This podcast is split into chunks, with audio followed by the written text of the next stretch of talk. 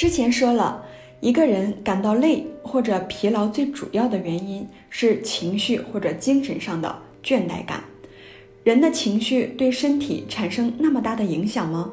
我们举一个例子，比如说，有一个小伙子工作了一整天，他非常忙碌，回家的路上就昏昏欲睡，自己感觉筋疲力尽、疲惫不堪，觉得头也疼、背也疼，不想吃饭，只想上床睡觉，而且。疲劳的觉得自己得拽着猫尾巴才能上去床，这时候忽然接到个微信，原来是他一直苦苦追求，但是一直约不到的那个女孩给他发信来说，今天晚上有时间要和他一起去看电影。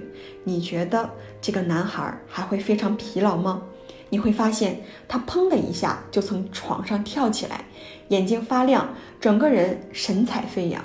如果是骑自行车，他那个腿肯定就像电动的一样嗖嗖的，而且陪女朋友看完电影又去喝咖啡，一直聊到凌晨三点才回家。你觉得他这时候会很疲倦吗？他可能会因为兴奋过度而无法入睡。你会发现，这个小伙子瞬间的两种截然不同的表现。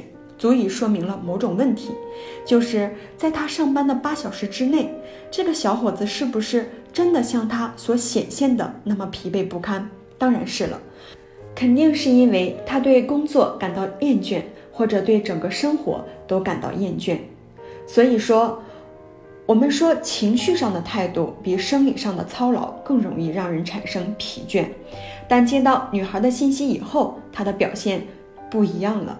因为他大脑的画面不一样了，他的情绪状态就不一样了，而他身体的感受又会完全不同。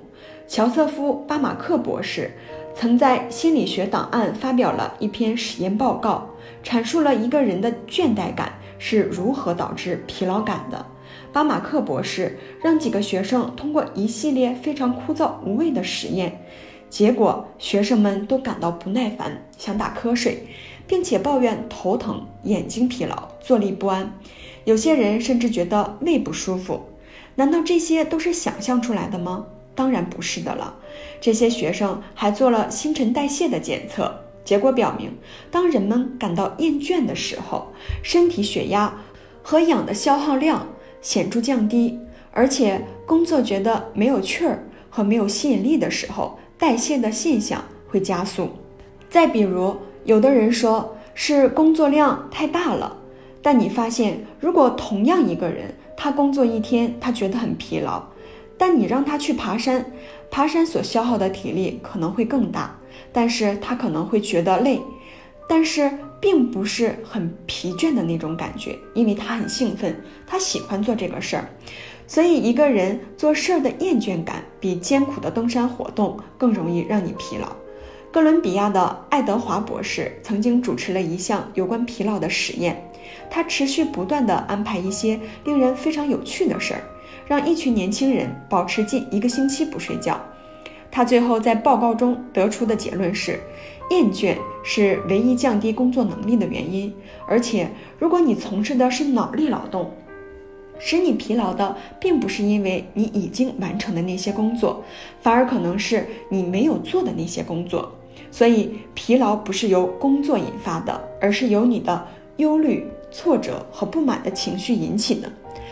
那我们就要学会喜欢上为了自己的成长，或者是为了达成目标所必须要做的事儿。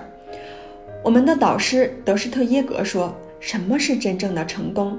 真正的成功就是你开始喜欢上你为了成功必须要做的那些事儿。”如果我们真的能够以一种游戏或者玩乐的心态去学习、去工作，我想我们会更快乐一些，我们的效率会更高。这里所说的游戏和玩乐的心态，并不是不认真，而是一种心态，是认真的，但不是紧张，不是任务，不是把它当成一份繁重或者会带来疲劳的工作。大多数对于孩子进入到传统的教育体制里面。其中的一个担心是什么？发现所有的孩子从生下来，他就是一个天生的热爱学习的人，他没有把听故事、读绘本、学习知识当成一个任务，所以说他是快乐的。所以我们是希望他要一直有一种叫“学海无涯乐作舟”的这种心理或者心态。那我们具体要怎么做呢？怎样才能消除对工作中的倦怠感呢？第一个方面就是我们要对我们必须要做的事情要有一个假装，假装自己感到快乐。比如说，我们现在在阳澄湖畔学习，当然我是很开心能有这样的时间在湖边去学习。假如我不喜欢学习，我也要应该假装自己喜欢。即使我不喜欢出差。但我在内心里也要告诉自己，我在度假。如果你假装对工作感兴趣，这种态度常常会使你的兴趣弄假成真，但至少它能减少疲劳、紧张和忧虑。第二点就是每天可以经常跟人交流一下，引导自己思考什么是快乐、幸福，什么是勇气。每天跟自己谈一些需要感谢的事儿和人，这样自己的心里就会海阔天空了。还有第三点。我们要想想，对工作感兴趣，能够给我们带来什么就可以了。因为我们有一半的清醒时间是花在工作上的。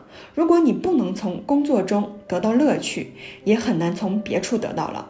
既然这件事儿一定要做，为什么不开开心心的去享受，或者当成一种游戏去做？所以，这就是今天所说的让生活感到轻松和快乐的第三个原则。不要对做的事情感到厌倦，要让它充满乐趣。